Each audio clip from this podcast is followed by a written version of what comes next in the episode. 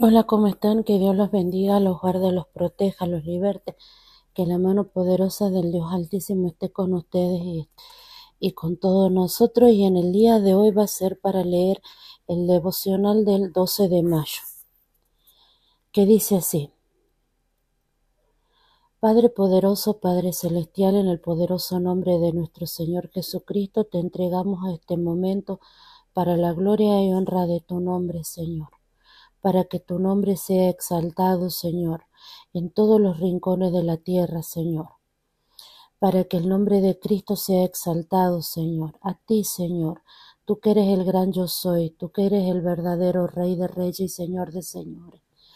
Te pedimos, Señor, que estés guiando, Señor, este momento, Señor, y que todo, Señor, esté bajo tu autoridad, Señor, y que todo esté sometido a ti, Padre Celestial cada cosa, cada palabra, cada pensamiento. Señor, cada situación, Señor, te lo pedimos, Padre. Y dice así, Primera de Corintios 1:21. Pues ya que en la sabiduría de Dios el mundo no conoció a Dios, mediante la sabiduría agradó a Dios salvar a los creyentes por la locura de la predicación. En la iglesia de Corinto algunos trataban de que el Evangelio fuera intelectualmente respetable.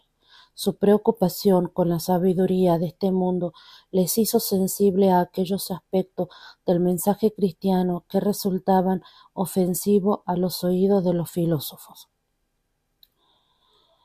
No tenían la intención de abandonar la fe, sino de redefinirla para que fuera más sabrosa o aceptable a los eruditos.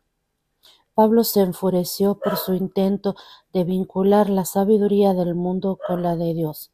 Sabía muy bien que lograr reconocimiento intelectual resultaría en una pérdida de poder espiritual. Enfrentémoslo. Hay algo en el mensaje cristiano que es escandaloso a los judíos y una locura a los gentiles. Y no solo eso, los cristianos en su mayoría no son lo que el mundo llamaría sabios, poderosos o nobles. Tarde o temprano tenemos que darnos cuenta de que en lugar de pertenecer a la inteligencia, somos necios, débiles, viles y menospreciados porque así es como el mundo nos considera. Pero lo maravilloso es que Dios utiliza este mensaje para, para perdón, utiliza este mensaje que parece ser una locura para salvar a los que creen. Dios se vale precisamente de personas como nosotros para realizar sus propósitos. Al escoger instrumentos tan poco prometedores, evita toda la pompa y pretensión del mundo. Elimina cualquier posibilidad de jactancia y hace que Él solamente sea alabado. Este no quiere decir que no hay lugar para la erudición, por supuesto que lo hay, pero a menos que la erudición se combine con una profunda espiritualidad, ésta nos embotará y llegará a ser un verdadero peligro.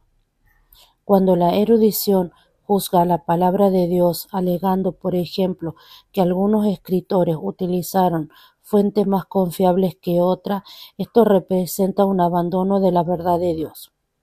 Cuando buscamos el reconocimiento de eruditos como estos, nos hacemos vulnerables a todas sus herejías. Pablo no llegó a los Corintios con excelencia de palabra o de sabiduría. Determinó no saber nada entre ellos sino a Jesucristo y a este crucificado. Sabía que el poder estaba en la presentación simple y franca del Evangelio y no en ocuparse con palabras espinosas o intrincadas teorías complejas o infructuosas que a nadie benefician, ni en redimir pleitesías al intelectualismo.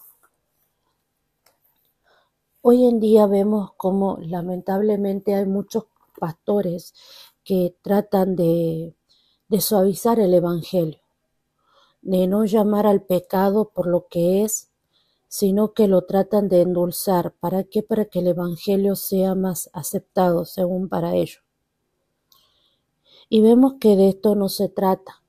No se trata de, endulzar el, pecado, no se trata de hacer más aceptable la religión cristiana. sino que tenemos que aceptar la palabra tal cual es, porque la palabra de Dios es viva y poderosa. Miren lo que es Dios, ¿no? Que, que de, de la locura en la que vivía, Dios me llevó a estudiar la palabra. Y les quería comentar que me inscribí en un curso, me inscribí en la Facultad de Psicología. ¿Y por qué me inscribí en la Facultad de Psicología? Porque, aunque ustedes no lo crean, yo busqué mucha consejería cristiana. Hay muchas cosas que, que yo le decía a mi mamá que yo buscaba consejería cristiana. Y la verdad que que, que mi,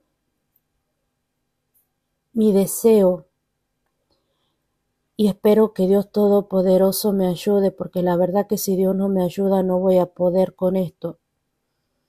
Es este, es ayudar a través de, de la psicología, de, de estudiar para poder dar consejería, para poder ayudar a los hermanos, para poder ayudar a la gente que, que llega como yo he llegado. En un momento de locura, en un momento de desesperación, pero ustedes van a decir, no, hermana, pero la psicología no, porque esto y aquello. Yo le estoy pidiendo a Dios que Él sea sometiendo todo, todo, todo a su voluntad, para que sea Él obrando para que sea Él manifestándose, para que eh, pueda ayudar a gente que ha estado en el lugar que en el que yo he estado. Poder ayudar a gente que mentalmente estaba perdida. Gente que buscaba el suicidio, gente que, que, que estaba derrotada, que ya no, no quería seguir más con esta vida. Y presentarles a un Dios todopoderoso, un Dios misericordioso, un Dios eterno que me ayudó,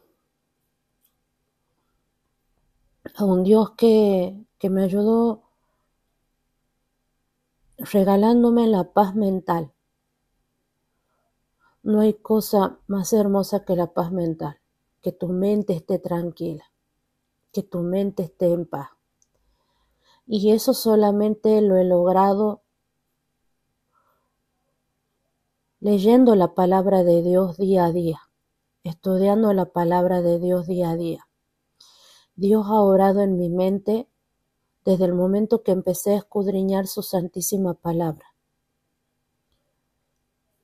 No lo he logrado yo, porque yo no he logrado nada, porque si por mí fuera, no he logrado. Yo la paz, yo la paz mental no la he logrado por mí misma. La paz mental la logró Cristo Jesús. Mi paz mental la logró Dios Todopoderoso en su infinita misericordia, en su infinito poder. Nosotros tenemos que empezar a reconocer al Cristo resucitado y tenemos que empezar a reconocer que nosotros sin Él no somos nada, no tenemos nada. Somos como, como esa hoja seca que se cae y que se la lleva el viento. No somos nada, no tenemos nada. Que si no fuera por el Dios eterno, que si no fuera por Jehová, nada seríamos. Que si no fuera por Jehová, como lo he dicho, no me voy a cansar de decirlo, tendría que estar en un hospital psiquiátrico, medicada, con mi mente embotada en pastillas. Y lamentablemente cuando uno empieza a tomar pastillas o empezar a tomar medicación psiquiátrica, después uno se hace adicto a eso. Después vos no podés vivir si no estás tomando clonazepam.